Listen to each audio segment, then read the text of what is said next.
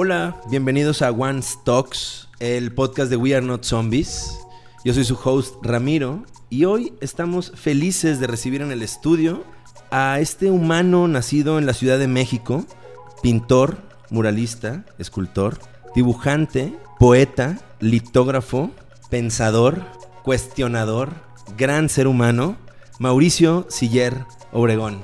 ¿Qué onda, Mauricio? Gracias, Ramiro. Me, este, no es tanto, simplemente soy un habitante de la ciudad, con admiración por la belleza. Qué gusto tenerte acá.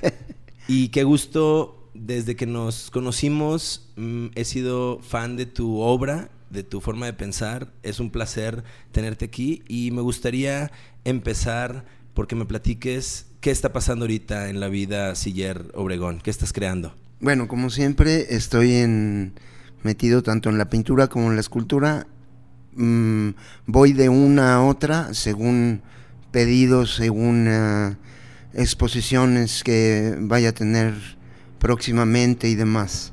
Ahorita estoy más metido en, en la pintura, pero no dejo de, de, hacer escultura, de estar con el barro, con el modelado, con la cerámica.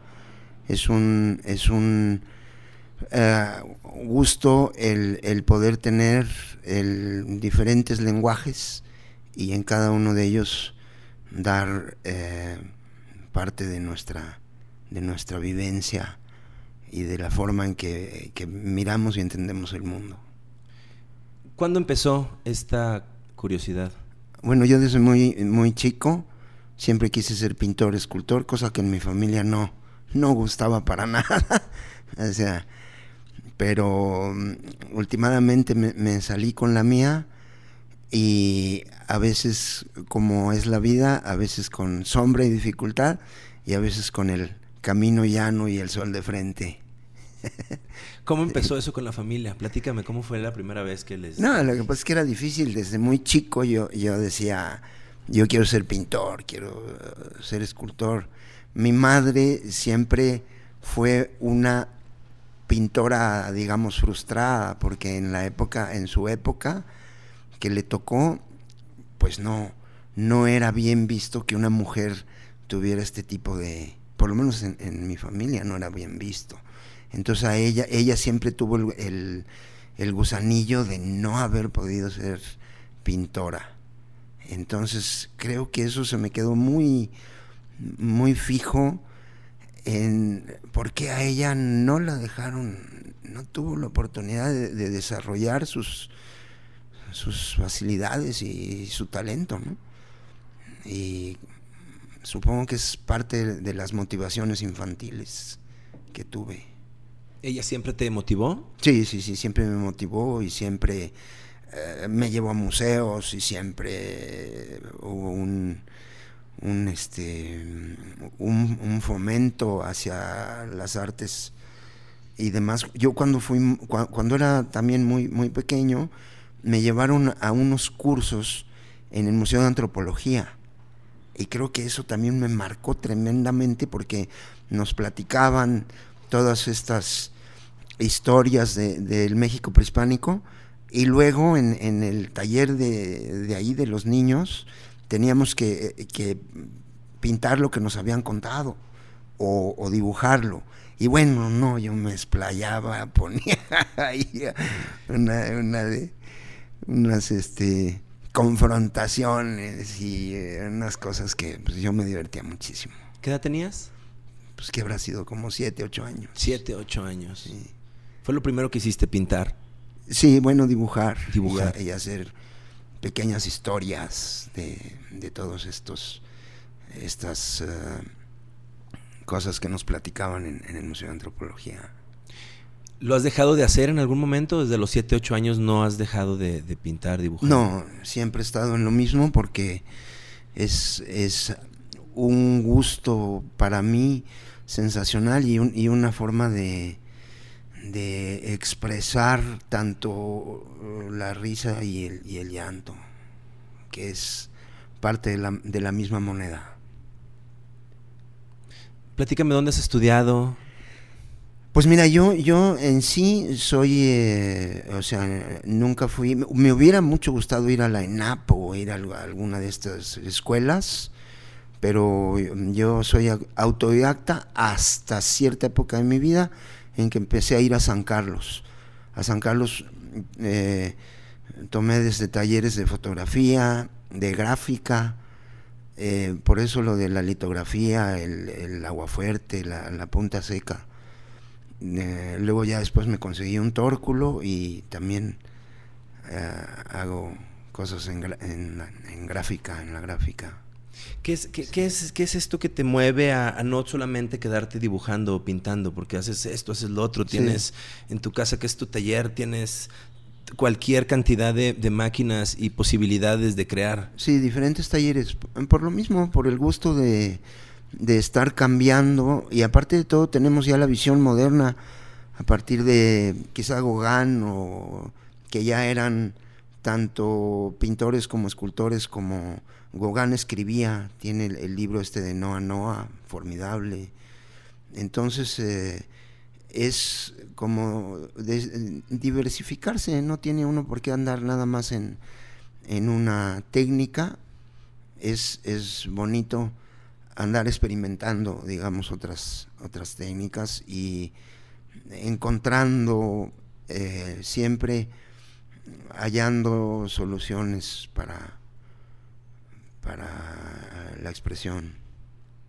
¿Cuál es la, la, ahorita que dijiste soluciones, la solución más, más grande o que mayor satisfacción te ha traído? Pues eh, yo creo que el, encontrar el camino donde uno puede servir, donde uno puede tener, sí, lógicamente facilidad y demás, pero todo, todo sendero tiene sus cuesta arribas también, ¿no? Pero sí el, encontrar tu talento y poder ejercerlo creo que es un algo maravilloso y es un, don que tengo que, agradecer porque habrá gente que no, encuentra su, digamos su actividad que, que, lo apasione, su actividad que ame, y entonces pues lógicamente no, no estás en tu en, tu, en el nicho que deberías estar. ¿no? Y entonces cuando tú encuentras tu, tu lenguaje, tu, em, el espejo donde, donde puedes dar lo mejor de ti, pues es, es, un, es algo, te digo, es algo para agradecer y para darlo a la gente también, porque no es, no es uno eh, no está uno encerrado, al contrario, el, arte y la creatividad tienen que, que, darse a la gente, son para la gente. Ahorita que mencionabas de la, de la experimentación eh, y que estábamos hablando de la familia, y estoy seguro que, y que mencionas justo este, esta búsqueda, que creo que todos estamos en ella, mm, ¿de qué manera sobrepasaste la dificultad o la negativa de la familia de dedicarte al arte para seguir tu voz, seguir tu vocación, confiar en que lo que sentías dentro de ti era lo que tenías que estar, que estar haciendo? ¿Cómo sobrepasaste eso? Pues lo sobrepasé porque soy muy terco. y, por la, la mera necedad de, hacer lo que a uno le gusta. Y pues bueno, eh, aquí estoy a este, a mi tercera edad, que no ancianidad,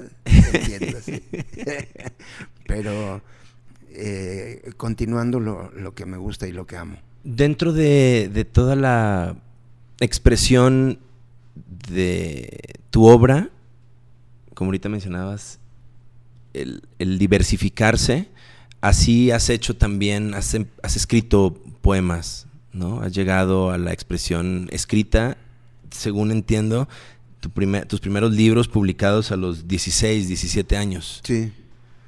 Y, luego mm, muchos otros libros que de hecho no están publicados, están en, mi cajón, por lo mismo, porque de repente no me da tiempo el, el andar eh, siguiendo un, o sea, eh, más bien te voy a platicar de el niño interno que, tengo y que no quiero que, muera.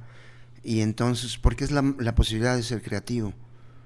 Entonces, sí he brincado de la, de la poesía, específicamente, otra, otro tipo de literatura no, más bien pura poesía. Y, pero sí entiendo y me gusta que en mis, en mis otras actividades artísticas no, siempre haya este, este dejo, este, esta poesía que, que procuro tanto en la pintura como en la, en la escultura. O sea, para mí e, esta, esta marca de que hay una parte poética eh, es algo importante para mí. Y sí, justamente antes de, empezar con la plástica, empecé con la literatura. Pero también por lo mismo, porque como mm, la plástica eh, eh, le, tenían terror en, mi casa, entonces mm, tuve que agarrar una, opción en la que no hubiera tanto, tanto impedimento, ¿no? Y entonces pues me, ponía yo a escribir y así no había un, este, una alarma evidente. lo podías esconder, ¿no? Nadie sabía lo que escribías. Pues, y, por eso de alguna manera también hay, pues tengo siete, ocho libros metidos en el, cajón. Wow. Sí. Algún día saldrán. ¿De hace cuánto? De, ahora sí que de todas las etapas de mi vida he, escrito del amor, he escrito de de la desesperanza. He escrito estas de la, de, la ciudad, que mm, me gustaría leerte algunos textos, pero sí son de, esta ciudad maravillosa en la que vivimos, pero de alguna manera también son críticos y también son de situaciones que a la gente nos, nos duele en esta ciudad, como en cualquier otra, ¿no? Pero específicamente vivimos en la Ciudad de México, entonces pues la, el placer y las lágrimas pues, son parte y producto de, esta ciudad en la que estamos inmersos. ¿Qué podemos, qué podemos escuchar? si quieres te leo algunas leamos algo, leamos algo. Primero una especie de, nada más como introducción a la ciudad, y luego un poquito de crítica.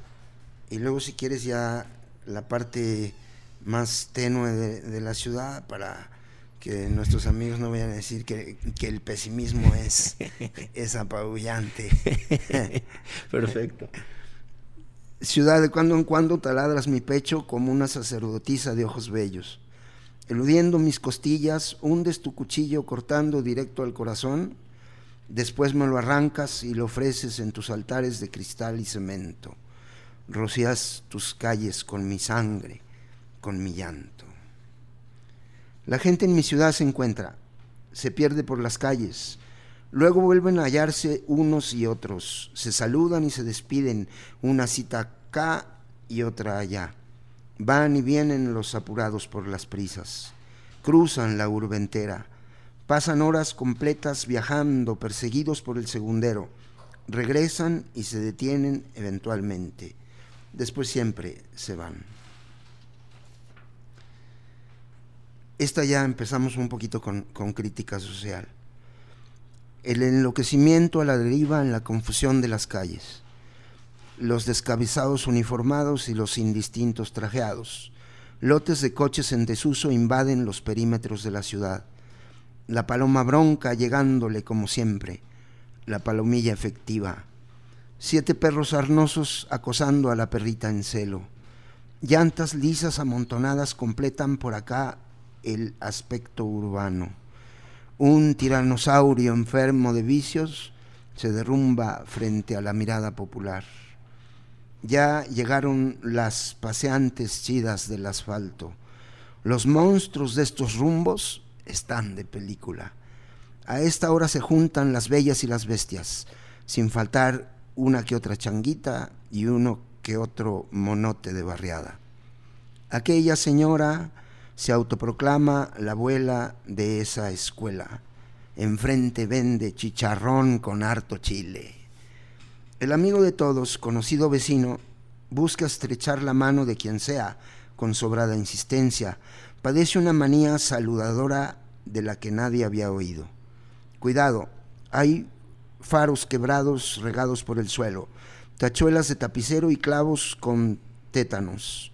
Por allá saltan y cantan los averiados del cerebro y los orates siguen en su fiesta sin fin. Y tú y yo, valedor, sin trabajo.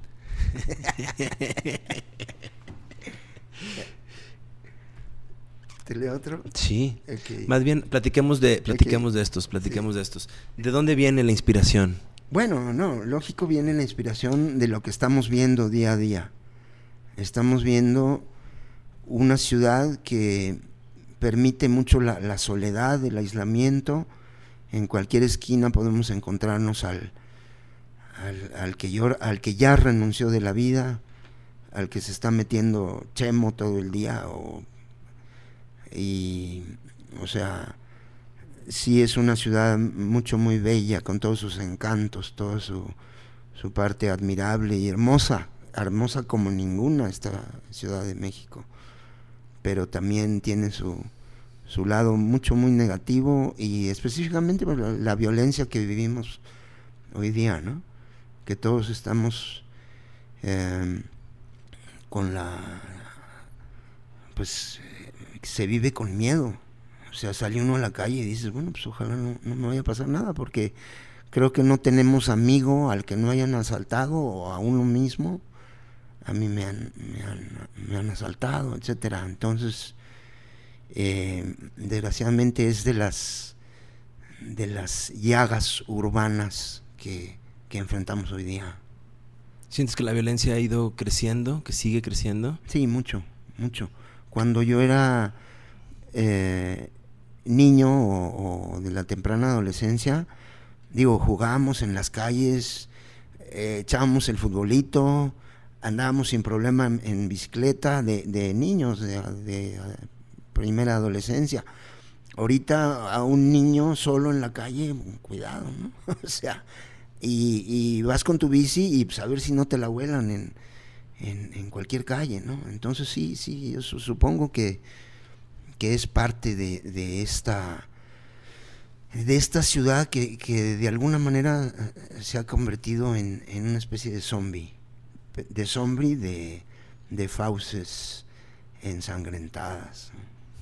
Que de pronto ese ese cauce es provocado por lo que mencionabas esos monstruos, ¿no? Esos dinosaurios, esos ese sistema descarnado que está puesto ahí para deshumanizarnos, para des para hiper, hiper- hacer hiperviolento el contenido que de pronto recibimos, hipersexualizado, ¿no? Creo que todo Sí. eso está activamente ocurriendo y nos tiene en este, en este momento difícil en el que parece que estamos siendo atacados por muchos lados. Sí, sí, definitivamente es culpa de, de sí, de gobiernos eh, que nada más han, han lucrado, sí, de la iniciativa privada que nada más se ha dedicado a, a hacer dinero a, y, es un espacio que se ha deshumanizado muchísimo. Pareciera que, eh, ese mito de- del Frankenstein eh, fuera ahora eh, un mito moderno que, se da, que es actual, ¿no? El hombre soñando en, en- ser, entre comillas, semejantes a los dioses, ¿no? Y, creamos un, un- un monstruo que el, el propio monstruo nos, nos está comiendo, ¿no? Entonces, eh, sí es parte de, de la deshumanización tremenda que vivimos hoy día. La deshumanización que, como dices en, en desempleo, un tiranosaurio enfermo de vicio se derrumba frente a la mirada popular. Los monstruos de estos rumbos están de película. Es toda una observación del sistema descarnado este de desempleo. Sí, de, de este de lo que vivimos cotidianamente y pero te voy a leer otro al, al respecto de la ciudad Eh, sí hay un cargado pesimismo, pero eh, luego también hay la parte optimista. En la fosa inmensa que es esta ciudad difunta, a diario despertamos las calacas en cada ataúd en este cementerio al último grito, blanqueado y resplandeciente. Se incrementan los fallecidos masacrados en las calles. En la cruenta urbe, grupos de narcos pelean a muerte. La ciudad intimidante se ha vuelto un zombi de fauces ensangrentadas en manos de la delincuencia organizada. Y ahí va otro, tampoco muy, muy optimista, y este es específicamente sobre la contaminación del aire, que ya ves que hace poquito llegó a, puntos extremos. Se nos traba la tosa la contaminación que respiramos, humaredas espesas como trombos en las venas, dañinas para los pulmones y nefastas para el corazón. Es el miasma estancado que sube desde el subsuelo a las alturas. El clima se ha alterado, el ambiente no está limpio y el aire es ahogante, bajo el puño cerrado del sol entre árboles moribundos. El smog flota insalubre y pestilente sobre el valle, compuesto por emanaciones químicas y derivados del petróleo, quemas y fumarolas de incendios y vapores cancerígenos que carecen del gas vital, en lo que era la región más transparente del aire. Ciegan la vista nubarrones malignos en la ciudad, mortales. Estos, eh, te escucho y te quiero preguntar, ¿cómo ¿Cómo observas el mundo? ¿Lo estás observando todo el tiempo y conforme lo observas lo conviertes en colores, imágenes y ritmos de palabras? ¿O cómo, cómo funciona? Porque hablas de hablas desde el desempleo, las esquinas, la calle, el cruce, el smog, el aire. ¿Cómo, cómo funciona tu mirada? Sí, es, eh, mm, digamos que la literatura es mi parte más crítica de, de lo que pienso puesto que creo que la, que la palabra muchas veces es esta espada flamígera con la que, pues, aunque sea de, poca manera, de manera sencilla, hay que, hay que hablarlo, ¿no? Hay que, eh, tenemos la responsabilidad como, como seres humanos de, denunciar lo que no nos parece. Eh, por ejemplo, en mi pintura, aunque no, no hay este pesimismo. En mi, pintura es muy lumínica, el común denominador es, son los colores, la, fiesta de, poder ver, la, alegría de, poder ver un, rojo, un amarillo, un azul, ¿no? Y, la palabra, pues bueno, eh, eh, o sea, eh, de mucha medida en nuestra vida la de cada ser humano, pues hay, hay tristeza y hay alegría y etcétera, Entonces, no, no es que, eh, que sea algo eh, determinante de, los artistas, sino todo ser humano vivimos los días de, de tristeza o de oscuridad y los días de, de profunda alegría, ¿no? O de paz. cada quien tiene su, su respetable manera de, vivir y, de ver el mundo. La contraparte a la poesía crítica que escribes, que de pronto puede sonar más, más gris, más negra, más eh, oscura, la contraparte es la, tu pintura, ¿no? Como dices, con el color, con las, con las formas, las texturas. Sí, digamos que hay, que hay más más diversión y más eh, esto que, creo que es importantísimo eh, cuando di eh, o cuando doy clases siempre remarco la, la, importancia de jugar y de jugar con, los materiales, de, de, estar jugando, porque si no, la obra de arte digamos que se hace repetitiva y para mí no, no, no me gusta copiarme, O sea, creo que siempre hay que tener la, la, em, la oportunidad de ir cambiando, de ir experimentando, porque ventajosamente nunca se llega a, a un único destino en, en, la plástica, sino siempre hay la posibilidad de, de abrir nuevas puertas, nuevas ventanas. Es un ejercicio lúdico, ¿no? Siempre tiene que ser un ejercicio lúdico. Sí, sí, un ejercicio de, de, jugar. Y por eso te decía lo de que eh, tiene que estar despierto el niño interno que todos llevamos. Porque ese niño es respetuoso, es juguetón, es alegre. Y claro, también eh, los niños también experimentan el, el dolor y, a lo mejor lo experimentan o seguramente lo experimentan mucho más tremendo que el adulto, porque el adulto puede tener eh, diferentes formas de ver o, y, sin embargo los niños cargan con, con mucho más dificultad sus los, los, los, las cargas que, que, les toca llevar. ¿Cómo has mantenido a tu niño despierto? Justamente con el, con el arte, con la creatividad. La creatividad te da la posibilidad de, de renovarte y de no tomarte tan en serio. Si te tomas demasiado en serio, creo que, que justamente eh, te vuelves solemne y toda esta cosa que, que a, a, mí no, no, me, no me gusta. O sea, no, no lo tacho en, en, en demás gente porque ventajosamente, como en el arte, cada quien tiene su forma de ver la vida. Pero a mí no, todo esto de la solemnidad y la seriedad y el sentirse muy, muy importante no, no me interesa demasiado. Te voy a leer una cosita sobre los niños. Para el chavito pobre, olvido. Para la niña callejera, desdenes en la cara y una mueca de asco o de repugnancia.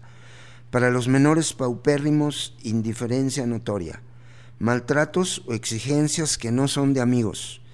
Para el niño esquelético, máscaras y mentiras por las calles anónimas. En una vivienda inmunda, insultos, ofensas y ultrajes. Puertas clausuradas y negativas. Para el niño callejero, desnutrición e ignorancia. Atropellos ancestrales y abusos actuales. La inacción de gobiernos a los que poco les importan y el rechazo social encubierto descuido y arbitrariedades sin fin, desprecio vil. Wow. ¿Cómo se llama? Mm, es de, de un libro, de, es un, de algunos personajes. Ah, ok. De hecho, no tiene título. Okay. Son... ¿Siempre estás escribiendo? Mm, en temporadas. Temporadas voy a la, a la escritura temporadas estoy en, en, la escultura, temporadas estoy en, en otras actividades um, artísticas. O... ¿No las combinas?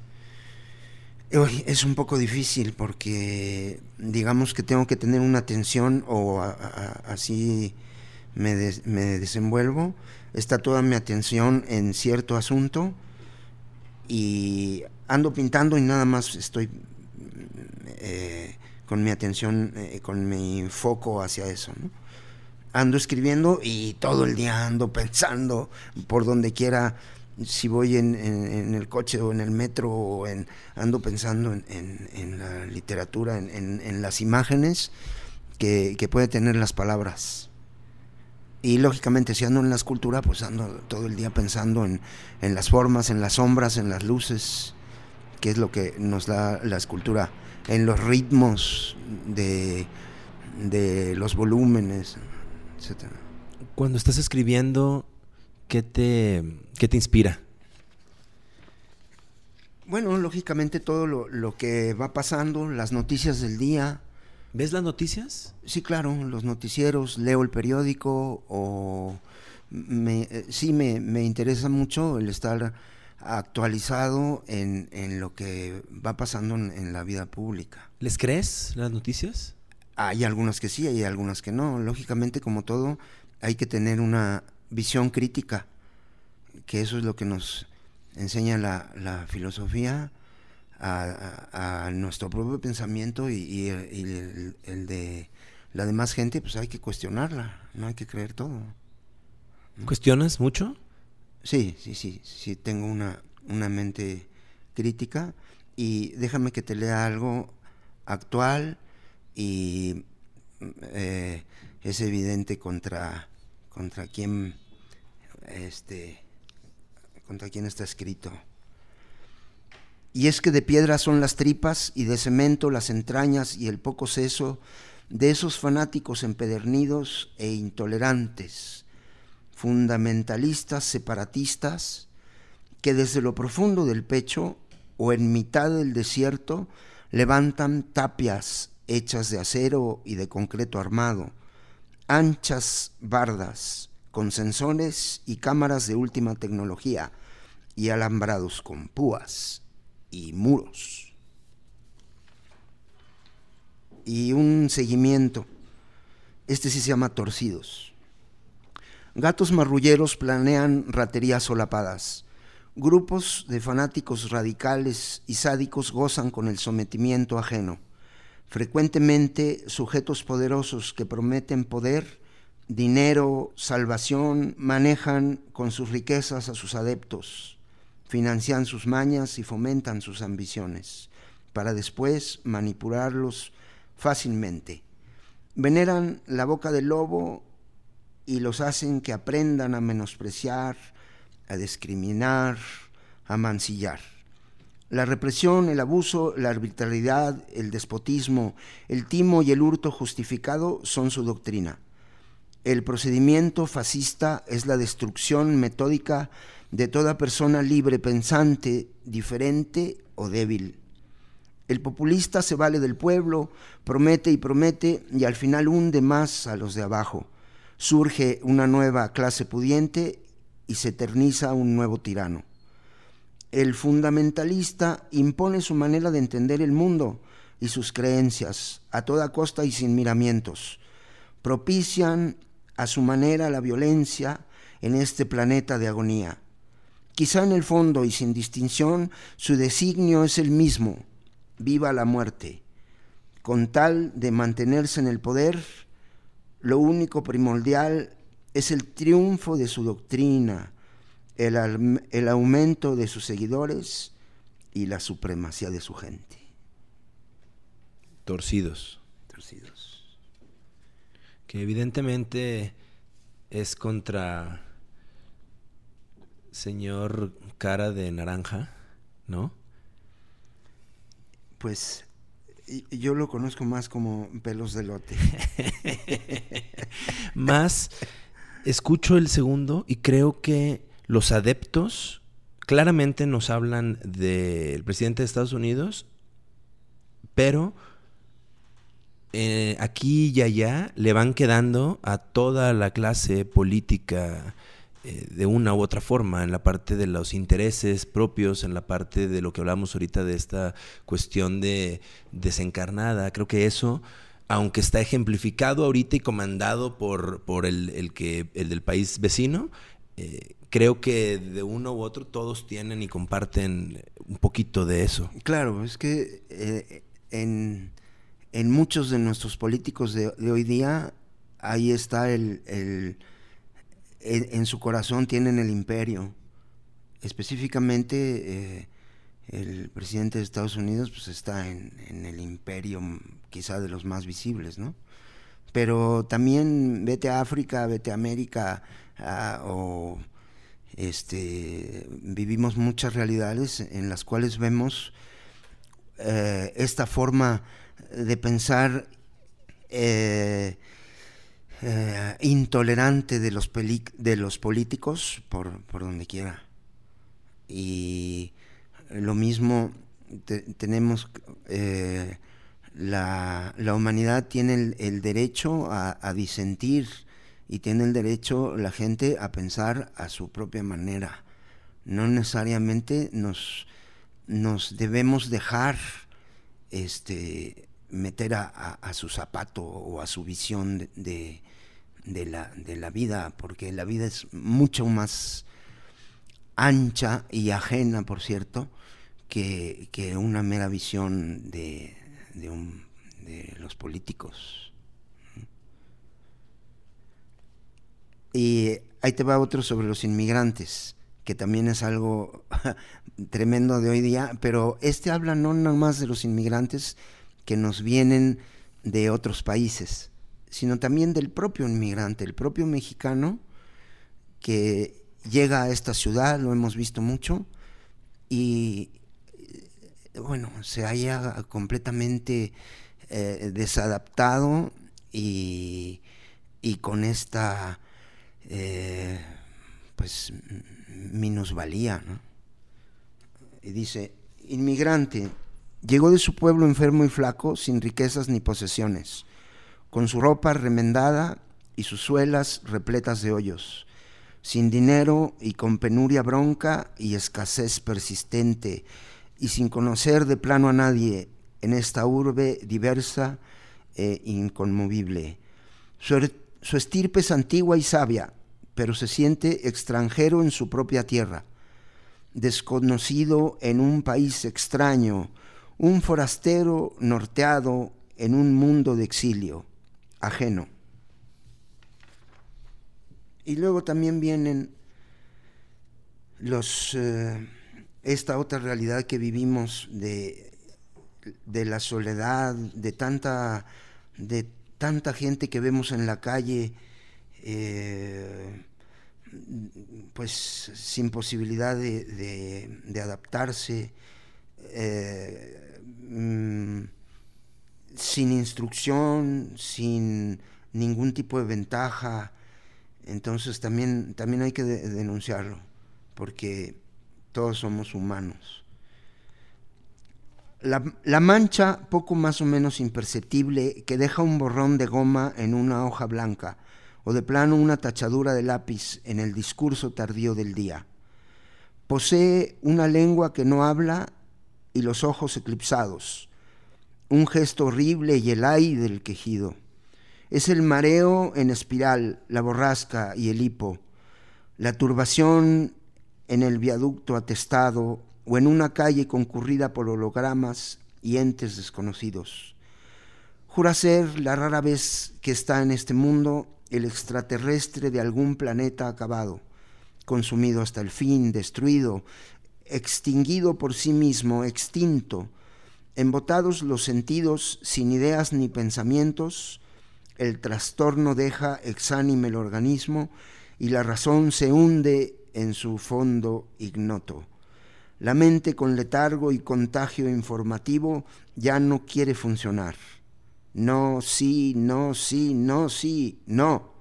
Y lleva el alma en vilo. A ver, está fuerte.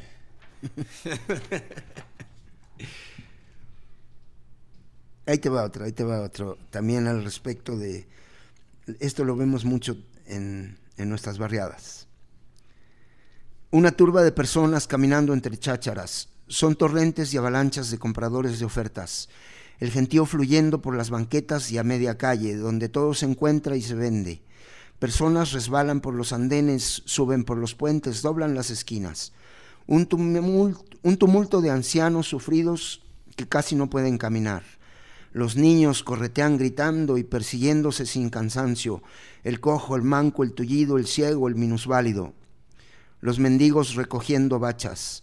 Unas viejas solitarias gritan sin eco. Aquella perdió los dientes, los hijos y la cordura. Pasan obreros fatigados, cabizbajos, y varios milusos sin chamba fija en la muchedumbre. Las sirvientas del atraco y el saqueo se agasajan con los rateros del barrio y algún barrendero resignado amontona su carga maloliente en un bote con desparpajo. Vagos, vagabundos, vagamundos y vagaplanetas, adorasoles y descubreestrellas transitan dando vueltas hasta el colmo en su demencia. Mamás con sus hijos pasan presurosos. Operarios y colegiales se desplazan rápido. Junto a ellos andan los sicarios del secuestro, del asalto y el crimen. Por acá los conocemos desde chicos, son del rumbo. del barrio, del barrio, del barrio. ¿Eres del barrio? Soy de, vivo en, un barrio en, en Coajimalpa y eh, con mucho orgullo. representando. Siempre representando. ¿Qué más tienes por ahí? Ok, uno que ahorita nos va a salpicar un poquito. Venga. Esta es la avenida del aguacero cuando reconquista Tlaloc el centro. Luces blancas, rojas, verdes y amarillas brincan, brincan entre las gotas sobre el pavimento empapado. El rayo se adelanta al trueno y al temblor en los dientes. La lluvia se cuelga hasta los huesos. La gente corre a guarnecerse bajo los techos y bajo los toldos. Busca las cornisas y las marquesinas y los aleros de las casas y los comercios. Cruza corriendo las calles en este hormiguero vuelto loco por el repentino chubasco y la tromba con granizo. La ciudad es un navajón de obsidiana negra entre vapores y torbellinos. Entrada la noche, Tezcatlipoca reaparece y es un espejo humeante la ciudad. La lluvia. La lluvia. La lluvia. Me encanta. Te digo, es de todo, de todo, ¿no? De todo tienes ahí una, una, observación. todo esto no está publicado, lo que estamos escuchando. Este no lo voy a meter a, próximo a un concurso y a ver, qué, a ver qué pasa. Todo es de la ciudad. Todo es de la ciudad, de la urbe. De hecho, se llama poesía uh, citadina urbana. Sí. La ciudad ¿Es lo que más te afecta? ¿Es lo que más te inspira? No, de ninguna manera. Tengo otros libros, me gusta más la naturaleza. Sí, te iba a decir, yo siento y he visto que la naturaleza es como un espacio más natural, tu hábitat natural. Sí, me gusta mucho más la, la, poesía tropical, otro tipo de libros que, que, he hecho, que he escrito. Y tengo mucho más, eh, digamos que, eh, más admiración, mi alma está mucho más en, en, en paz cuando estoy en la naturaleza. Aquí tengo que estar un poco a las, a las vivas, como, como todos, por, por este medio agresivo que es la, la, ciudad. ¿Cómo contrarrestas lo agresivo de la ciudad cuando vienes? ¿Te, concentras, haces un ejercicio de paciencia, respiras profundo? Bueno, ¿Cómo lo manejas? lógicamente que la ciudad no deja de tener un, un su encanto y, su belleza y también la disfruto mucho. Lo que pasa es que la, parte que duele cuando está uno en la ciudad, pues es, lo que, digamos que es el, lo, más visible.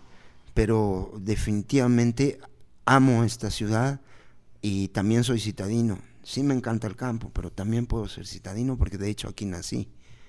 Entonces, pero sin embargo, eh, en algún eh, en algún tiempo que, venga, si las circunstancias me lo permiten, yo quisiera morir viendo el mar. que, no como Alfonsina Storni eh, en el mar, sino viendo, viendo el mar. has, has, estado en muchos, en muchos lugares de, del mundo. Me, platicabas hace rato de, de, Hong Kong. ¿Qué encuentras, ¿Qué encuentras de poder aquí en la Ciudad de México? En comparación. Mm, bueno, lo, cada ciudad tiene su, su, su belleza tremenda, ¿no? Me, gusta mucho, por ejemplo, eh, París es de las ciudades que, más me gustan, pero sí, sí he estado en, en, muchas ciudades de, del cono sur, eh, ciudades muy bellas, eh, Santiago de Chile, Venezuela, o sea, sí he estado en, muchos lugares, también en Asia, en, Japón, en, eh, en India, en India, que es algo tremendo, ¿no? Tan, tan eh, es como estar un poco despellejado también, ¿no? En, esas calles, en, alguna vez estuve en Nueva Delhi y en el día ves cantidad de ciclistas y gente y todo este movimiento citadino, ¿no? Y por la misma calle pasas en la noche y toda la gente está durmiendo, o sea, son como dormitorios enormes en las avenidas, porque la gente no tiene casa propia. Entonces, pues, con el calorcito que hace y todo, o sea, la, la, e, e, esa calle tan, tan bonita que te encontraste en la mañana, en la noche es un, dormitorio popular. Entonces, sí, sí hay ciudades eh, este, impactantes, ¿no? Y también, lógico, las, todo este orden y todo eh, de las ciudades alemanas y, y, del, y del, norte de, de, de Europa pues son, son increíbles también.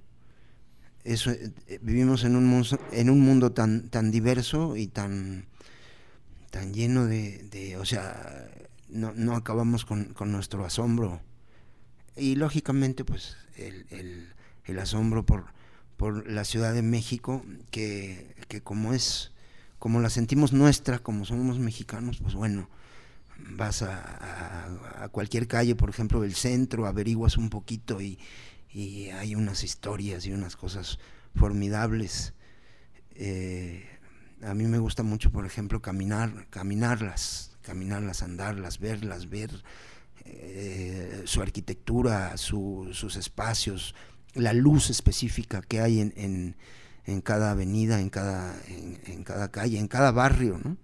Y es más, en la Ciudad de México hay hasta los olores específicos por barrio, por, por mercado, por, por... Pero también, por ejemplo, llegas a Medio Oriente y pues eh, digo sin, sin menoscabo a, a, su comida, pero todo huele un poquito como a, a este a, cordero, a cordero. Ah, es que específicamente me, me una vez estuve en, en Egipto y me subí a, un camello porque pues es una experiencia eh, para nosotros pues algo inusual. Y entonces das la vuelta alrededor de, las pirámides y, ya luego eh, eh, bajas del camello. Pero el, camellero a la hora, me, me, había dicho de una cierta cuota por, por dar el paseo, y a la hora de, de, que ya llegamos a, donde habíamos comenzado el, el, paseo, me dice el camellero, eh, o sea, me quería cobrar el doble, porque si no, no me bajaba. La ventaja fue que pues yo era joven y pues me eché el salto, ¿no? Pero de alguna manera me recordó de algunos lugares de, nuestro lindo país en que sí, al, turista pues si pueden te, te transan, ¿no? Claro. Y ahí pues a cuántos señoras, digamos, o señores con un poco de sobrepeso, pues si no te, ahí te dejan arriba el camello, ¿no? Te cobran el doble o el triple. Oye, ahorita estás, ahorita estás en una fase de literatura o en qué fase estás ahorita? No, ahorita estoy eh, preparando una probable exposición en, el Senado de la República. Eh, estoy haciendo mi, mi propuesta. Me dijeron que para septiembre es muy probable que, haya la, posibilidad de exponer ahí.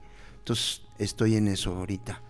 Propuesta mm, de, pintura, pero también quiero proponer a ver si se puede poner un poquito de cerámica, un poquito de vidrio fusionado, un poco de, de este de esmaltes, pero bueno, ya veremos. ¿Todo sería obra nueva? No, de hecho, en la pintura, un crítico de arte Em, em, clasificó seis etapas bastante definidas. Y entonces quiero poner tres cuadros de, cada etapa. Seis etapas de tu obra. Sí, de la obra pictórica. De la obra pictórica. No, de la de otra obra. De la obra pictórica empieza la primera por eh, em, eh, estilo caricatura. Eh, la segunda es un, un periodo en el que hacía yo mucho paisaje mexicano, que me, encanta. La tercera es... Que para ese, vamos, vamos, para ese viajaste, estuviste... Sí, claro, me, viajando. Yo he visto alguna de esas pinturas, están poca Me encanta siempre a, estar en el lugar para captar la atmósfera y todo esto. Y me han pasado cosas eh, chistosísimas de... Eh, eh, la gente, hay un momento, me ha pasado que estás, por ejemplo, pintando algún monumento histórico o digamos un- una iglesia, un puente, tantas cosas que se encuentran en, en nuestra eh, en nuestro México rural y de repente te hacen bolita y ya no puedes ni ver, entonces tienes que decir, "Mm, pues me dan chance, ¿no? Para seguir estaba yo pintando hacia allá. ¿Todas las obras de, de esa fase las hiciste in situ? Eh, sí, sí, sí, en el sitio, sí, sí. Una vez también estaba pintando en, en Real del Puente, Morelos, y uno de mis hijos tenía sed, entonces dejé mis, mis paletas, mis colores, el, el cuadro y el caballete, porque últimamente dije, no, pues nadie se va a llevar el cuadro, ¿no? Y entonces eh, fuimos a la tienda, compramos unos refrescos, y cuando regresé, oh, sorpresa, un colegio de, de niños de ahí, de, Real del Puente, estaban jugando con, con mis colores. A mí no, no me afectó, o sea, ¿qué, importa que, que te tomen tus, tus colores? O sea, pero sí les dije, niños, les doy una mala... Aparte de todo, iban vesti- vestidos de blanco, porque eh, supongo que habrán tenido gimnasia ese día. Y, y les digo, niños, una mala noticia, el óleo no sale de, de, de- del- de- de la tela, ¿no? Eh, ya nomás cambiaron sus carillas de que estaban tan, tan, este, tan divertidos, a todos azules y rojos y todo, de que habían jugado guerras con los pinceles y con los colores, pero sí, con la, el óleo eh, difícilmente sale de, de la ropa. Siempre trabajas con óleo, ¿verdad? Casi siempre, toda mi obra casi siempre es óleo. No, pero también tengo obra en fresco. Y sueño con que al- algún día pueda tener eh, paredes y muros para, para el muralismo. Sueño en, un- en una nueva corriente mural. Tengo dos, dos murales, uno en, el- en el... pero pequeños, uno en el Trade Center, otro en, en la Boca 2 que hice con otros compañeros. Este, Boca 2 del Politécnico pero sí sueño con, un, con una, una nueva corriente mm, en el muralística, sí, muralista. ¿Cuál es la frase 3? Después del paisaje mexicano. Ah, después del paisaje mexicano viene bodegones, naturalezas muertas y retratos. Allí específicamente, Bodegones, naturalezas muertas y retratos. sí, fue esa etapa en la que pinté. Ajá. Esta es una de, de Sí, esa fase. de esa- sí. de esa Aquí estamos rodeados por obra de Mauricio y aquí tenemos justamente un bo- bodegón. Un, eh, más No, naturaleza muerta. Más naturaleza muerta. Sí tiene por ahí una manzana, pero es más naturaleza Más muerta. naturaleza muerta. ok. 1991. Ya. Esto no es de paisaje. Este Sí, es paisaje. paisaje. Paisaje. Fase 2. Ok, esto es del 87. Sí. Lo pintaste en- Anterior. Es Playa Larga, eh, cerca de Cihuatanejo. ¿Cómo elegiste los lugares? No, pues iba ahí de, de viaje y siempre eh, viajaba con mi caballete, mi, mi tela, y a donde fuera a, a captar ahí el, el- el ambiente. Sí. Fase 3, bodegones, naturaleza muerta y retratos. Fase y 4. retratos, y, y específicamente estoy preparando unos retratos de, de don Benito Juárez. Ahorita. Sí, por, e- por eso lo, lo del Senado, para tener ahí el, el- el, este, la imagen de Juárez, que eh, lo admiro mucho porque fue una un zapoteco de, de- origen, de sangre, que amó a, México.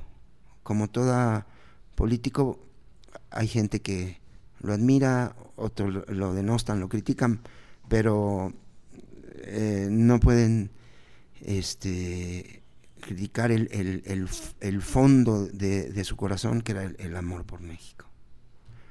Luego, cuarta etapa, naif fantástico.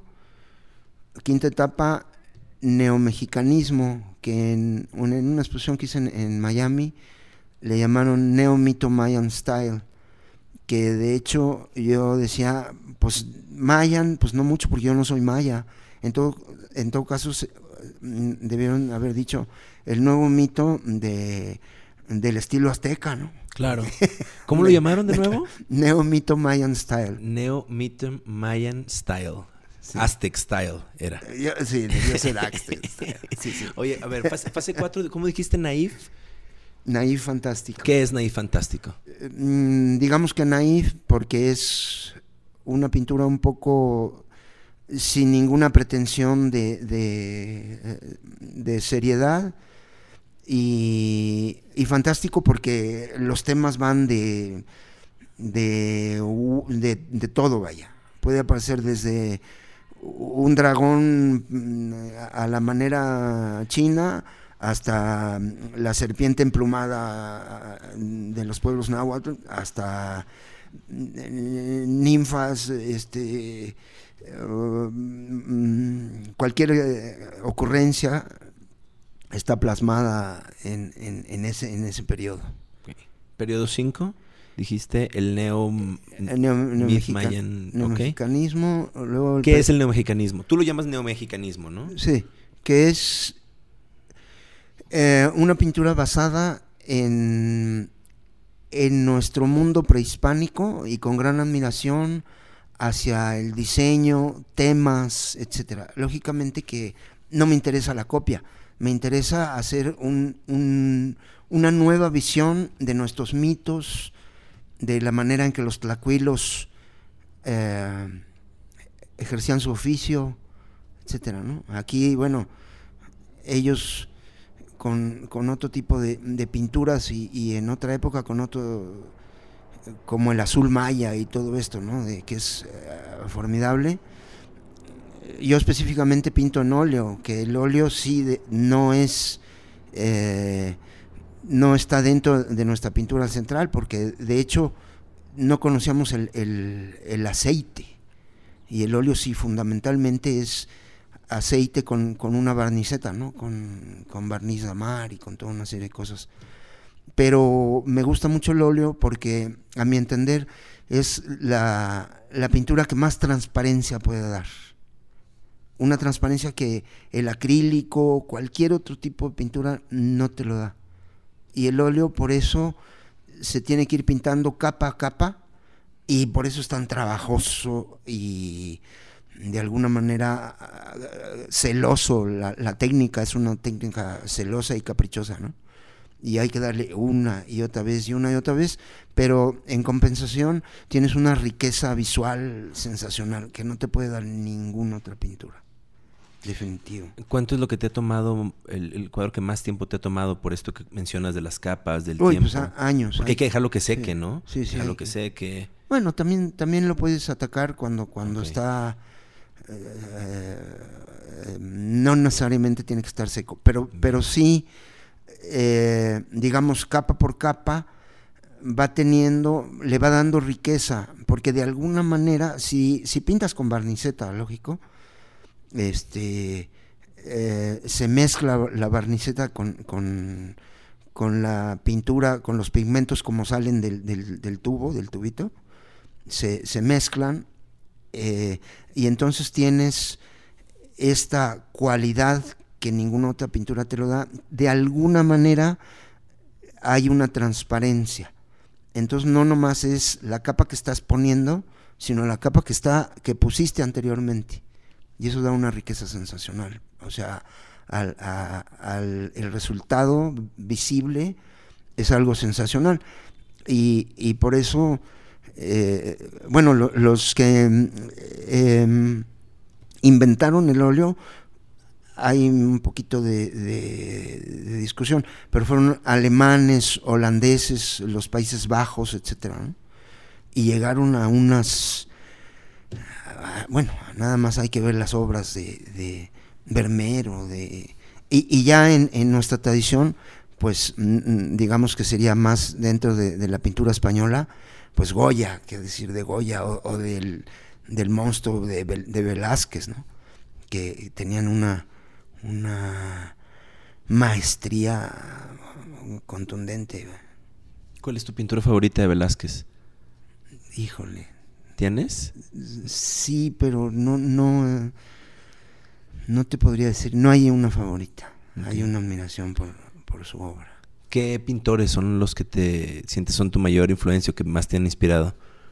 bueno, específicamente más los impresionistas, impresionistas y expresionistas alemanes.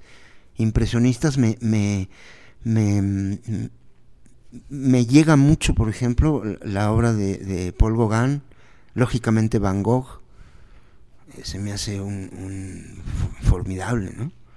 Y sin embargo, Van Gogh utilizaba, él no, casi no utilizaba barniceta. Él era como sale del tubo, era tremendo, ¿no? Entonces, cada, cada pintor, dicen, tiene su propio librito. O sea, ventajosamente en el arte no hay la forma de cómo se debe hacer, sino cada, cada individuo inventa la forma como lo hace. ¿Qué es esto de la barniceta, para los que no conocemos? La, barniceta es con lo que los primeros pintores mezclaban el, pigmento, que es eh, aceite de algún tipo de aceite puede ser de linaza, de adormidera, de se han utilizado muchos aceites, pero generalmente con algún tipo de barniz. Hoy día se utiliza mucho el, barniz damar eh, que se mezcla con, con, este con trementina y, ese ese producto esa, ese eh, eh, se, le, se le nombra barniceta. Es un medio, es un medio que se mezcla con el pigmento y eso es lo que te da el que sea un, medio muy, muy versátil y muy a gusto para a la hora de pintar. Ahorita mencionabas años, ¿te ha tomado años terminar un cuadro? Sí, sí, sí, sí. Hay unos que ahí siguen este, esperando su solución, pero 30 o 40 años, vaya, sí, y ahí siguen. Y los vuelvo a ver y ay, me, Mm, vuelvo a, creer tener la solución de algo y a lo mejor sí, a lo mejor no. Es un, un poquito como un reto cuadro por cuadro a que, a que esté, a tu entender, a que esté resuelto. Siempre me, me han preguntado, bueno, ¿y cuándo terminas un cuadro? Y yo digo, cuando está terminado. O sea, porque no hay un, o sea, y, ahí sí interviene el ojo de, de, cada pintor o de, o de, cada artista.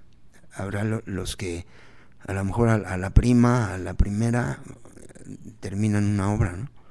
Y habrá otros que, que es una y otra vez y otra vez y otra vez y otra vez. Entonces hay, hay quizás cuadros que, no se terminan o que aparte quiero decir que yo sé, porque ya he tenido la fortuna de estar en tu casa, que encima de todo tienes esta manía de de pronto meterte al cuarto de tu hijo a actualizar, no, bueno, no meterte al cuarto de tu hijo, actualizar cuadros, ¿no? Entonces hay cuadros que siempre estás ahí volviendo a trabajar, volviendo a retocar, volviendo a pintar.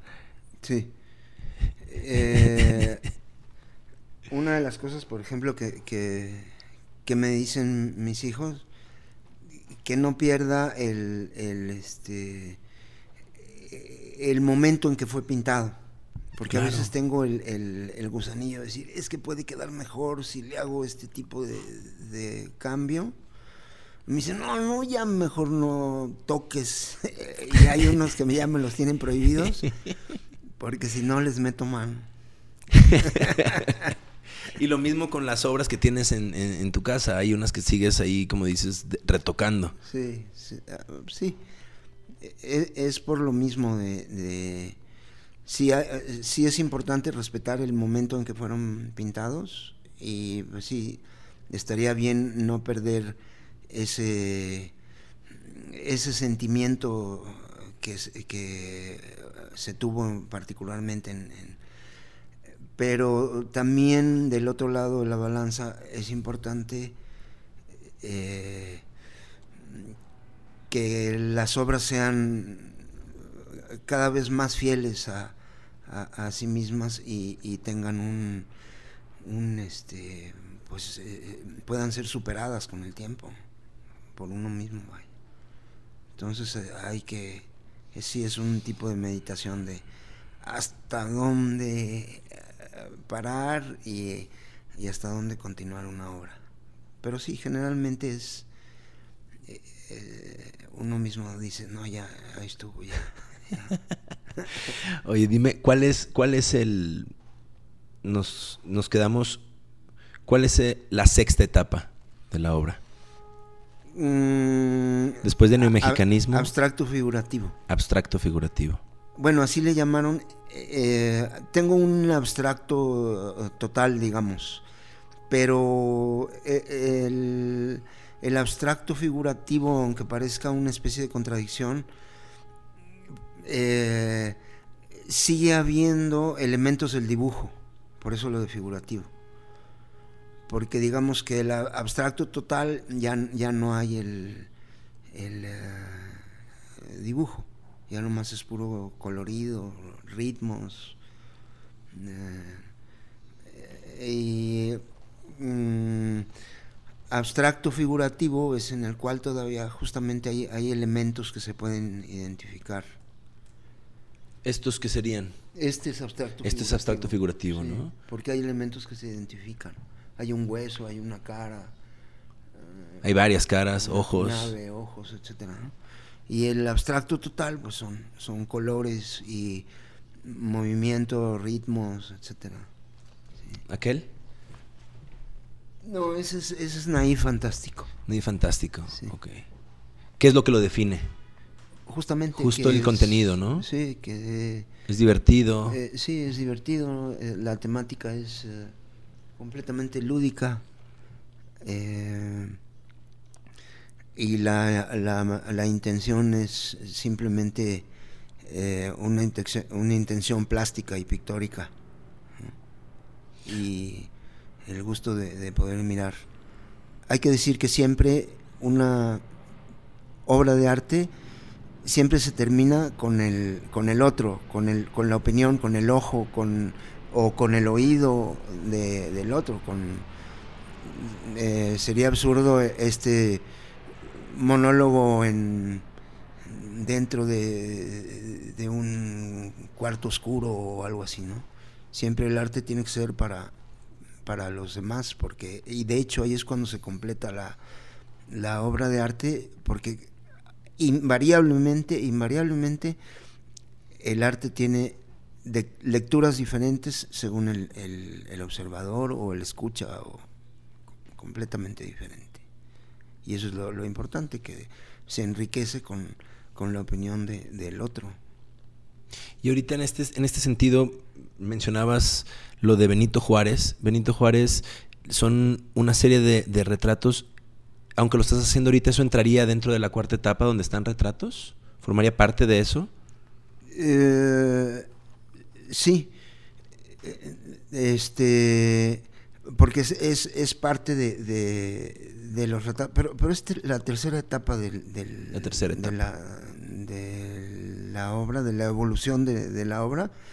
Ahí pinté eh, eh, naturalezas muertas, bodegones y retratos. Y ahí específicamente están estos retratos de, de Juárez, que aparte de todo es una serie que yo nombré Juárez miraba de frente.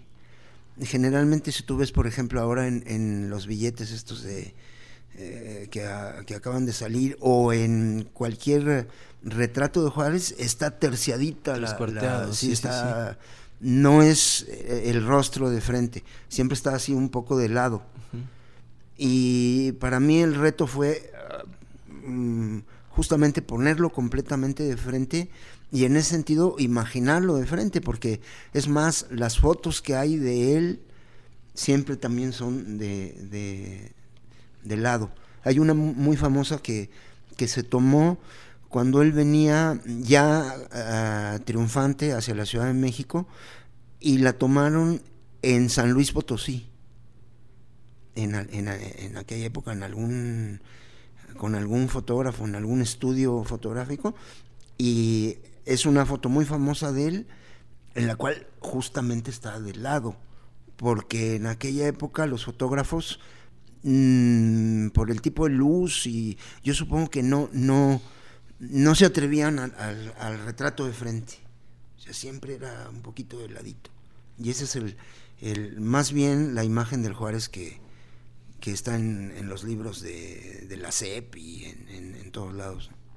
¿Qué tan difícil ha sido retratarlo de frente? Ay, dificilísimo, porque como es un personaje, digamos, con una em, con una grandeza intrínseca para, para nuestra historia, es, es difícil, eh, tiene que haber ese, esa, em, esa figura eh, imponente con la, con la que yo me lo imagino, que dentro de, su de, su fisonomía pues tiene que, despertarnos una a mi gusto no tiene que despertarnos una, una, admiración un, respeto por el por el prócer que fue por este mexicano que habiendo apenas aprendido a los 11, 12 años el español, antes nada más habló zapoteca,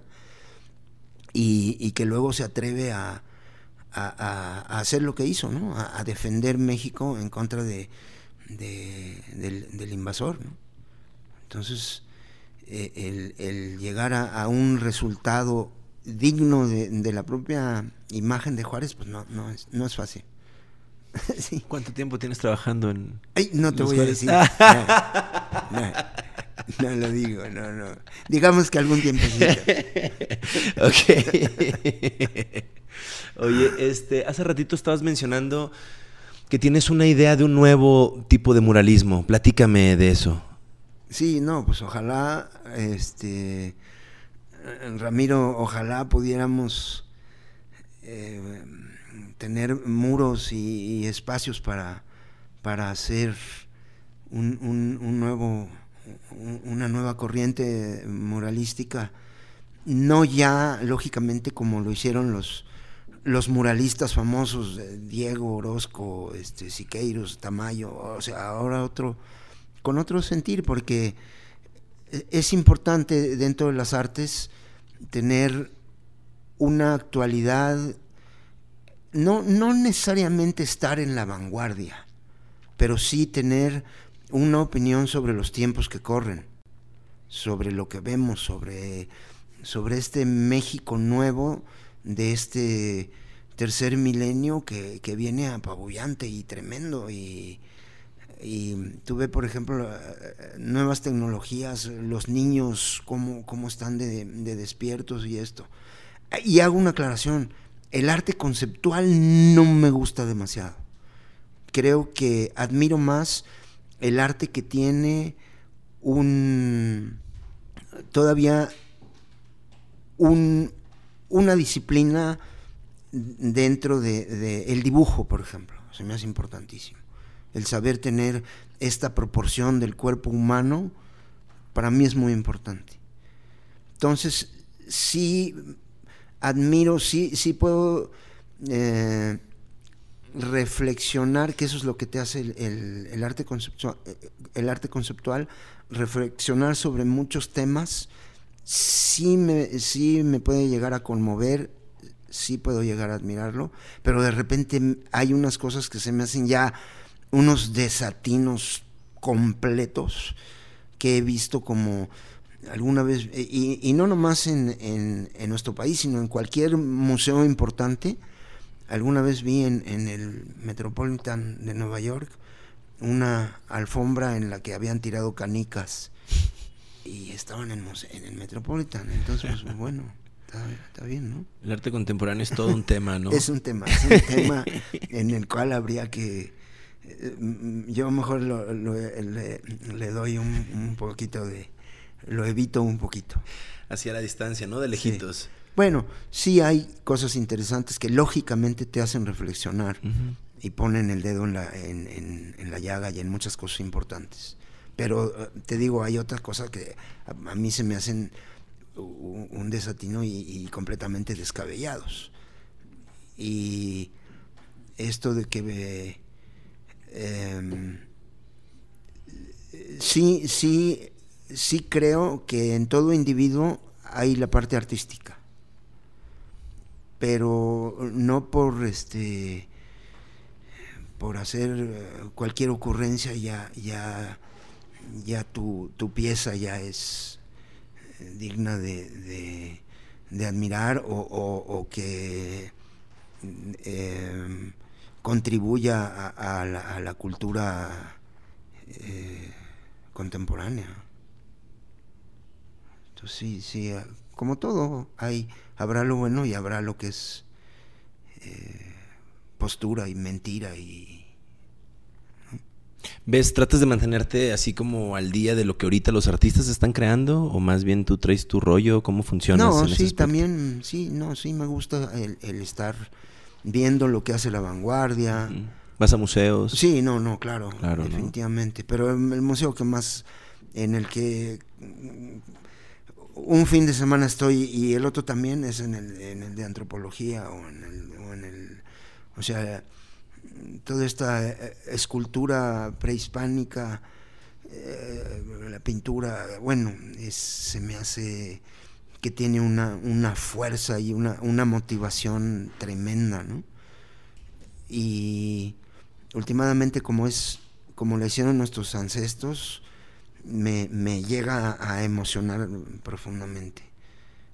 El Museo del Templo Mayor, o sea, cualquier lugar donde, donde haya esta eh, pintura y escultura prehispánica, ahí, me- me- ahí estoy en, en- en la fila. Que eso es algo que se ve mucho en tu obra, ¿no? Toda la cultura mesoamericana, toda la cultura Sí. prehispánica, es algo que te, que te ha influ- influenciado todo el tiempo. Sí, sí, sí, todo el tiempo, todo el tiempo. ¿Por qué?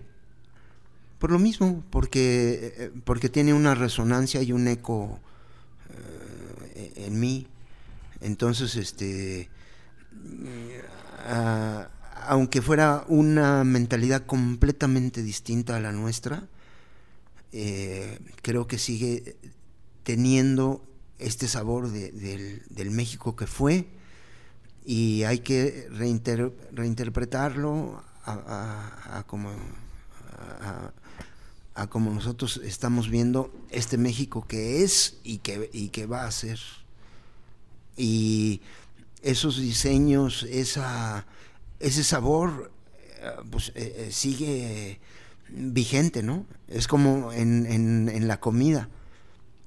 Ya, ya es, no es la comida original como pudieron haber comido igual los aztecas o los mayas o todo, pero ya es la fusión con el, con el nuevo mundo, con el mundo europeo, y pues el resultado es, es fantástico.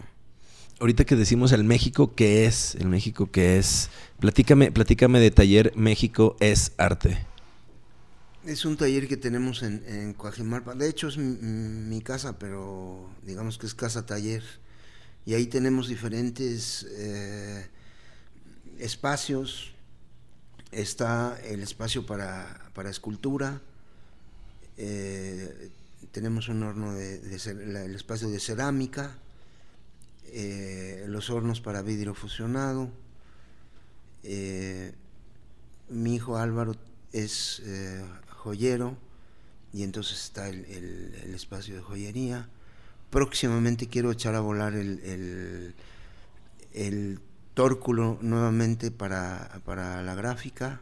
Eso específicamente es un tor- tórculo de litografía.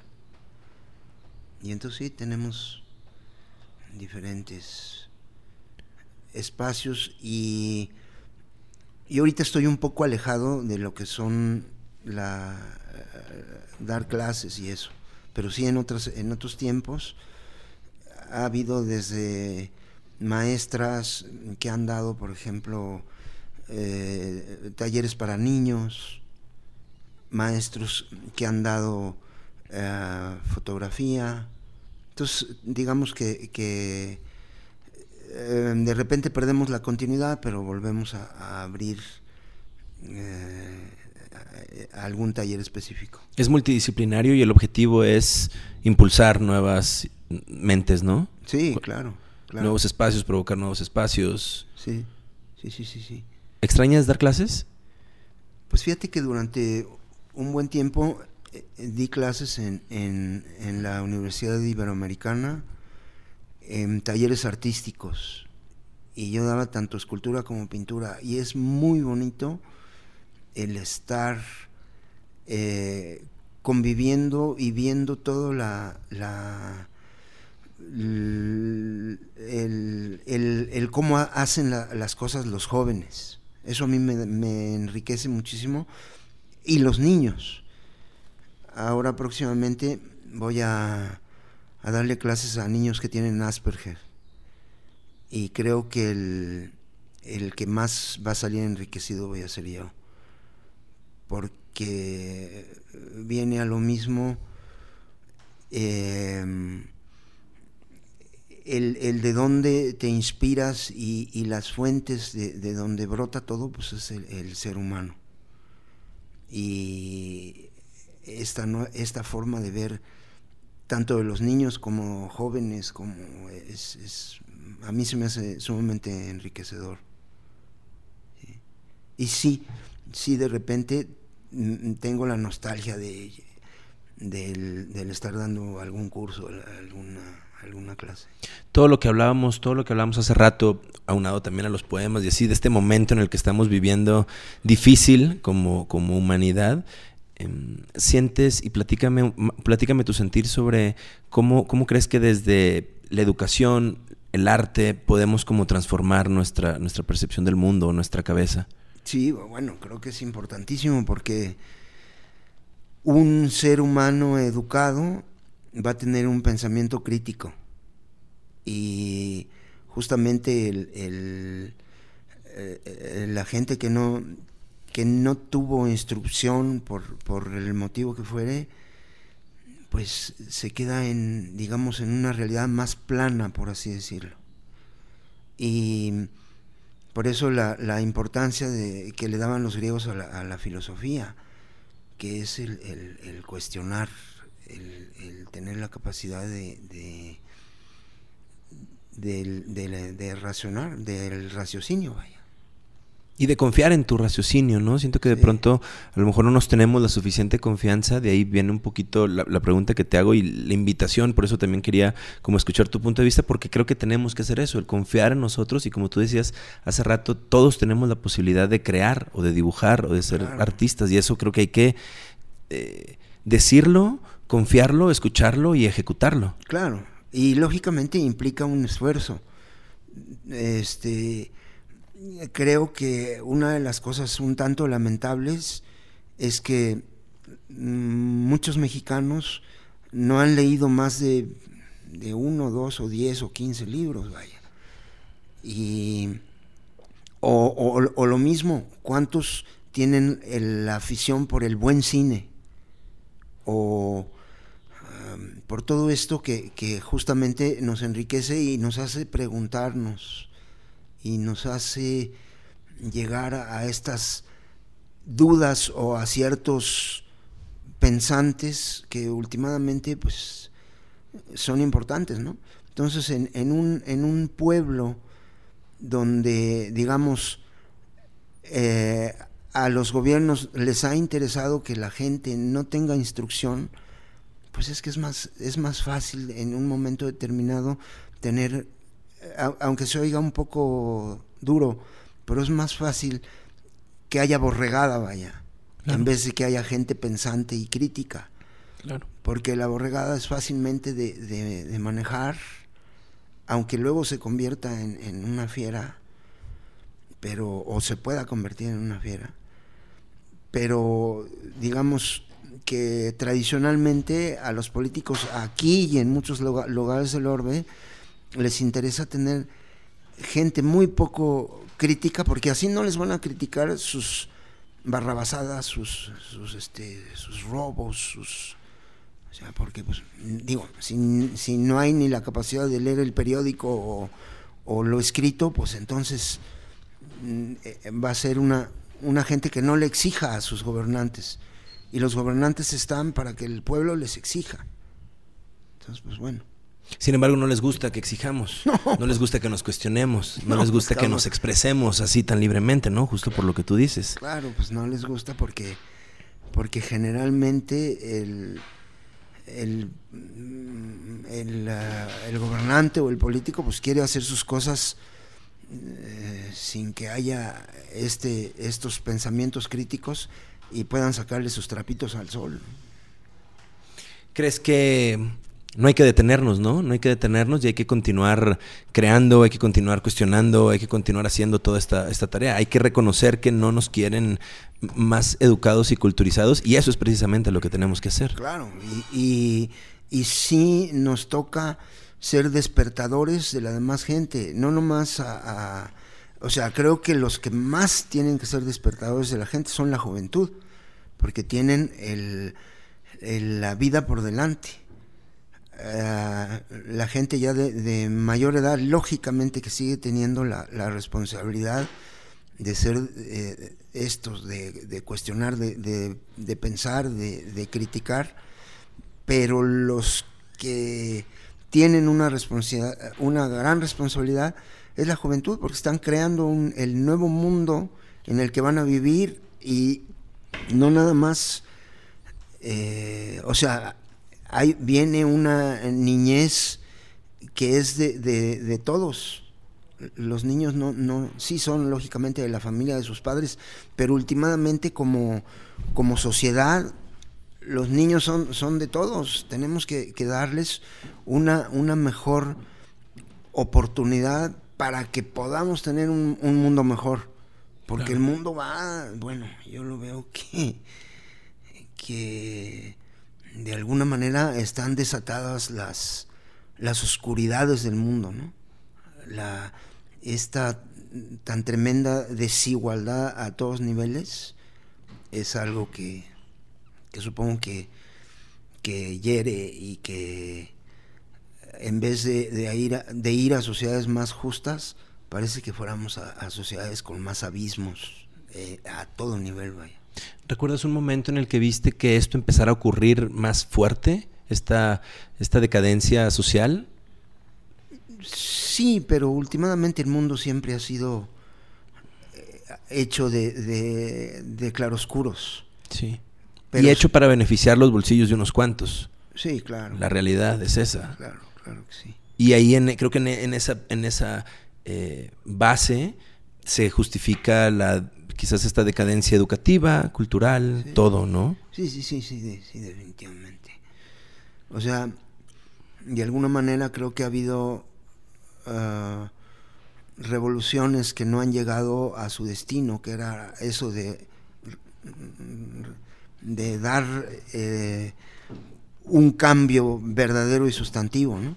Han sido revolucionarios, digamos, que han traicionado su revolución y les ha comido el, la, ambición personal, vaya. Claro, porque creo que primero la revolución no empieza por, por a pie o por las armas, sino empieza por la conciencia.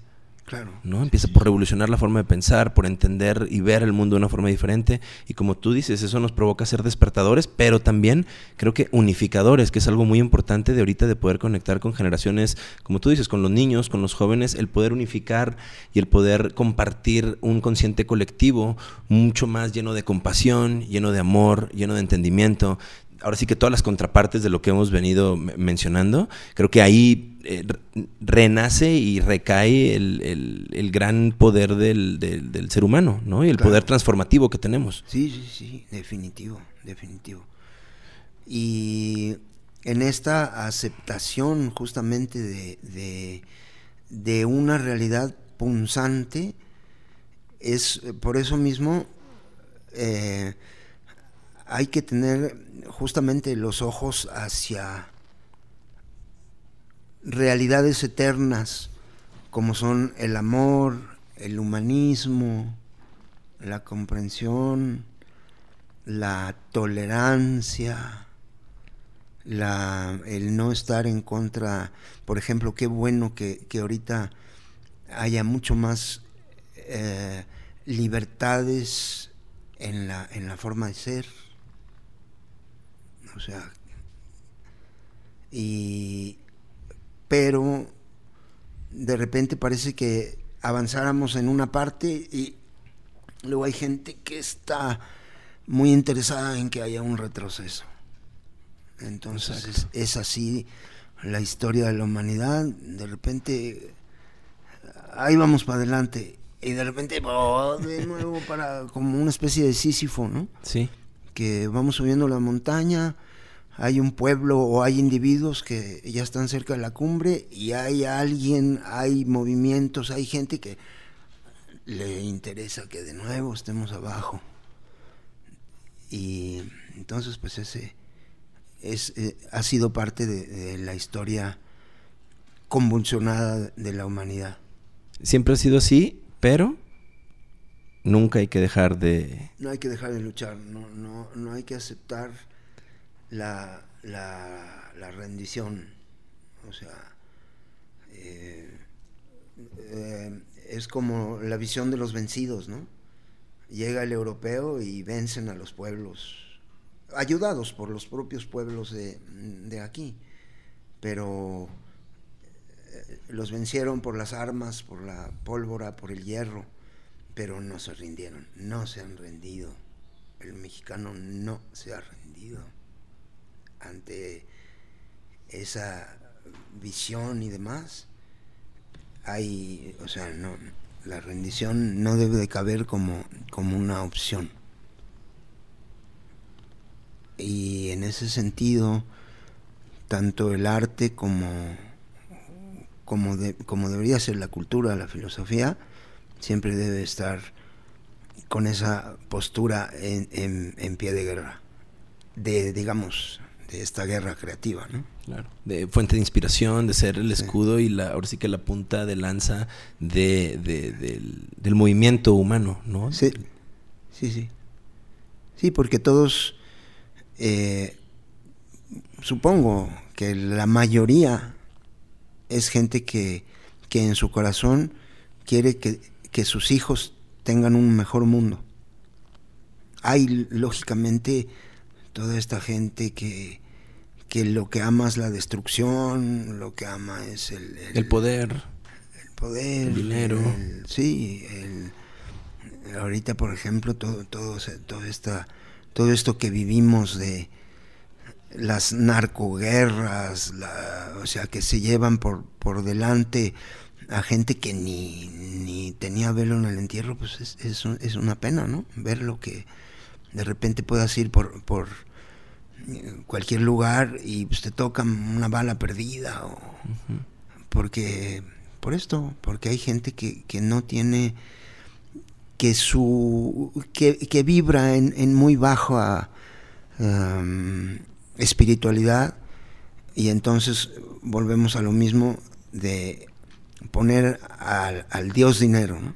lo único que importa es el dinero lo único que importa es que yo sea poderoso. Lo único que importa es que y, si te llevas en, o si se llevan en, entre las patas a, la gente, a los niños, a los ancianos, a, las criaturas, pues les, vale gorro, ¿no? Entonces, pues es es, eh, es un mundo difícil. O los fanáticos que hay por también por donde sea. En, en en este, en este mundo, pues sí, convulsionado. Sí, sí, hay que mantenerse alerta, hay que mantenerse despierto, hay que mantenerse vivo y hay que encontrar la forma de mantenerse de esa manera porque si te dejas llevar por el sistema, el rush, el capitalismo, cualquiera, cualquier etiqueta que le queramos poner, eh, pues vas a estar triste, deprimido, ¿no? Creo que te vas hacia otro lugar oscuro, de fuerzas oscuras, de energía, de, de vibración baja y lo que hay que hacer es completamente lo contrario. Creo que en el arte y en la cultura, en platicar, en escucharnos, eh, podemos lograr, lograr, lograr eso. Ese es uno de, los, de nuestros objetivos también al crear este, este espacio en Gobierno Zombies, que es justamente hacer una voz más plural, ¿no? Hacer que conecte con más gente y tratar de provocar una forma de pensar diferente, una fuente de inspiración diferente. Claro, ojalá viviéramos en un mundo donde hubiera amor, paz y alegría. Es muy importante que el hombre luche por ser alegre. Claro, feliz. feliz, que pase su vida con esta alegría que le da el, el estar eh, sirviendo para algo. Y ahorita que estamos hablando de, bueno, de cómo transformarnos nosotros, pero que también mencionabas otras, otras dimensiones y estamos hablando de todo esto, em, platícame, igual cuando nos, cuando, cuando nos conocimos me platicaste una historia que me gustaría que compartieras. Este, El micrófono es tuyo. Claro que sí. Mira, en muchos de, mis obras, obra pictórica, aparecen, eh, digamos, platillos voladores o em, imágenes, ¿no? De, bolas eh, anaranjadas, que sí, claramente se ve que son ovnis, digamos. Y es que cuando yo era chico, tuve una experiencia cercana, eh, digamos, eh, muy cercana. estábamos en un fin de semana en, la ciudad de Cuernavaca y eh, un grupo de niños que habíamos ido, estábamos metidos en la alberca y todo, también un grupo de adultos eh, nos dijeron que e-, era de noche y ya era la hora de, ir a cenar.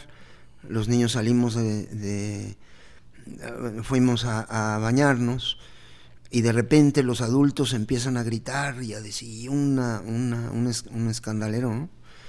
Y entonces yo recuerdo haber salido al jardín de, de donde estábamos y yo nomás salí con una toalla y a la hora de, eh,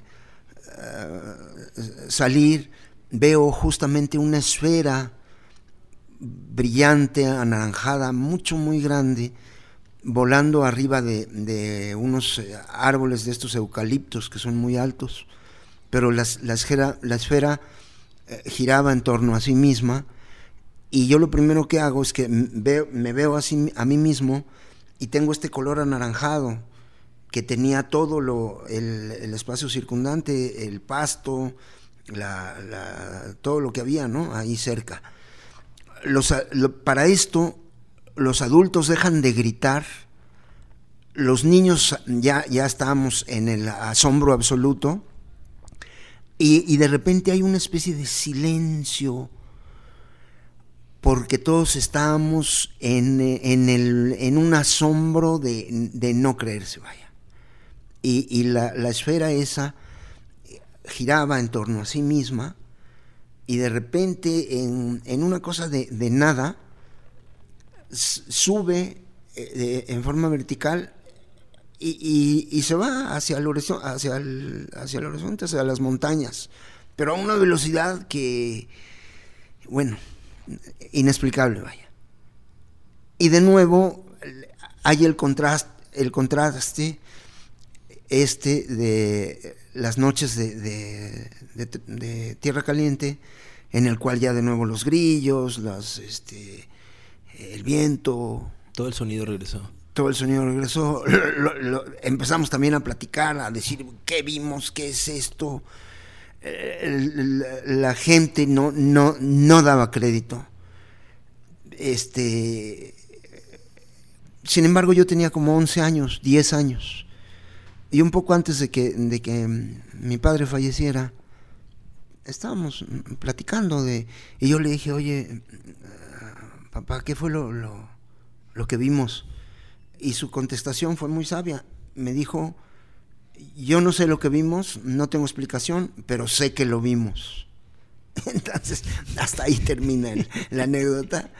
Y, y, sale mucho esa esfera en, en mis lienzos. Lo dibujas mucho. ¿Por qué lo dibujas? ¿Por qué está en tus lienzos? Por lo mismo, por, ¿Qué historia, por, ¿eh? por la por el pues, por la diversión, por, por reinterpretar el, e, ese, ese, momento que sí lo viví, sí lo vi, sí vi ese anaranjado tremendo y sí vi esa esa esfera gravitando arriba de nosotros, definitivo, sí lo vimos. y éramos muchos, era un grupo grande. ¿Cómo, con eso, con eso, cuál, con esa anécdota, con eso que te pasó, qué entendimiento tienes del universo? Bueno, yo, ahora tengo una interpretación de que siendo tan vasto el universo, mm, sería poco probable que, que, no hubiera vida en el universo. Se puede cuestionar si, si la vida ha venido si viene y si están entre nosotros. Eso a lo mejor es parte de una bonita película de extraterrestres, pero sin embargo yo, yo sí vi, yo sí vi ese asunto y de lo que sí estoy convencido es de que si en lo diminuto, en lo eh, hay vida, pues en, en, lo enorme, en el macrocosmos, hay vida.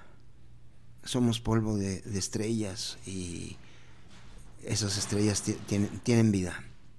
Entonces, quizá este, estemos empezando la humanidad a aceptar eh, nuevos horizontes, pero también viene lo mismo con los gobiernos, con las religiones, con todo lo institucionalizado, porque al momento que ya el, los eh, jerarcas del mundo acepten que, hay vida en el universo, bueno, es eh, algo conflictivo, ah, ¿no? digamos que ah, habría intereses particulares que no, no se verían muy, muy bien muy bien afectados, o sea, se verían afectados. Eso estaría muy loco. Y creo que sí nos va a tocar verlo, ¿no? Creo que sí nos va a tocar ver que acepten que... Pues a mí quién sabe, pero a ti espero que sí. Yo creo que sí nos va a tocar. Yo creo que sí nos va a tocar eh, ver, ver y saber que hay, que hay otra vida. Lo van a tener que aceptar, supongo, no sé. Ya, yo supongo que, que sí. Este y, ahora con todo esto, la nanotecnología y todo esto que el, ser humano se, se pone a, a, escudriñar qué hay en lo, en lo mínimo, en lo muy pequeño, y resulta que hay vida, pues nada más es, es como voltear la moneda. ¿no?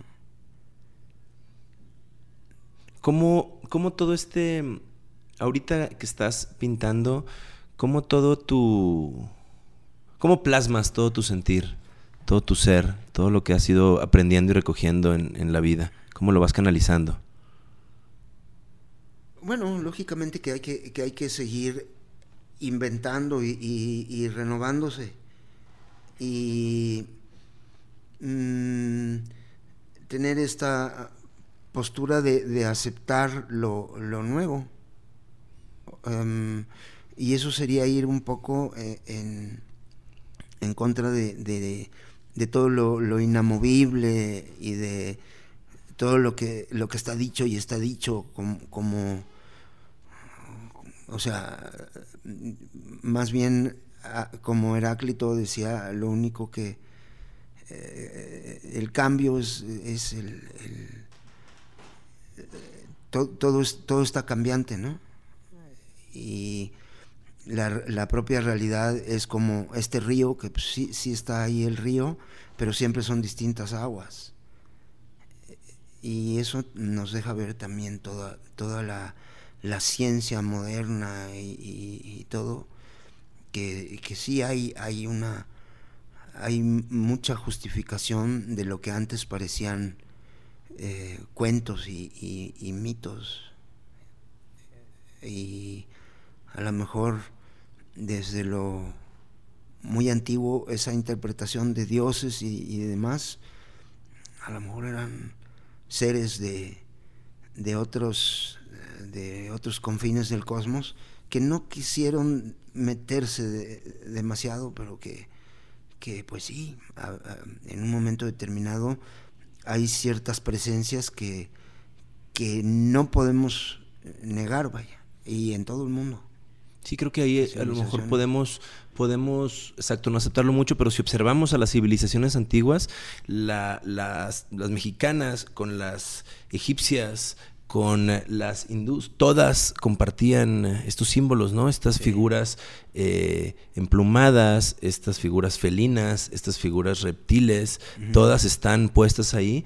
De pronto solo creo que nos enseñan a que ahora sí que pásalo, ¿no? Como que vista, vista ¿cómo se dice? Como para que no lo veas mucho, como que a este, este güey, vista gorda, vista gorda. Em, pero estas, estas presencias en las civilizaciones creo que nos dicen algo más que lo que nos dicen en la escuela. Sí, claro. Definitivamente. Sí.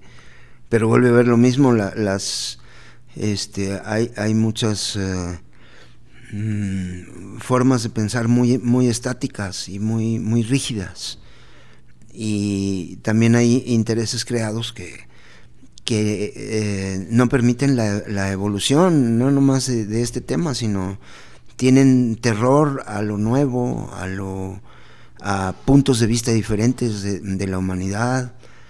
O sea, eh, de alguna manera, en, muchas culturas, eh, la opción es anclarse y decir, esta es la única realidad y de esta manera vemos las cosas, culturas, religiones, mm, este, eh, un tanto fundamentalistas que no hay la opción de, disentir, ¿no? y, justamente eh, por eso que qué bueno que nosotros podamos tratar estos, estos temas, porque habrá quien esté de acuerdo y quien no esté. Lo que a mi gusto sería un error, sería callarnos. Claro, o cerrarse a nuevas ideas. Creo que siempre hay que estar abiertos a escuchar, a escuchar nuevas ideas, nuevas formas de pensar, nuevas posturas. Y creo muy importante lo que dices, el aceptar que todo es cuestionable, nada está dado por sentado. Estas formas que se nos han dado o impuestas, o sea, hay que romper el adoctrinamiento. ¿No? El adoctrinamiento educativo y el adoctrinamiento de la mente. Hay que romperlo y atreverse a pensar diferente y encontrar tus propias formas que te atraigan y te lleven al punto, a un punto feliz. Cada uno tiene que encontrar su propia fórmula. Magnífico. Y supongo que una de las cualidades intrínsecas del ser humano es la libertad. Y esta libertad de de, ser, de sentir, de pensar, pues es nuestra es nuestro tesoro. Hay que hacerlo todos los días. Me encanta, creo que con eso, con eso nos podemos, nos podemos despedir, nos quedamos pensando, nos llevamos tarea para ser creadores, reflexivos Muchas gracias, Mauricio, por tu tiempo, por la plática. Qué inspiración, de verdad. Gracias a ti, Ramiro. Gracias. Gracias. Chingón.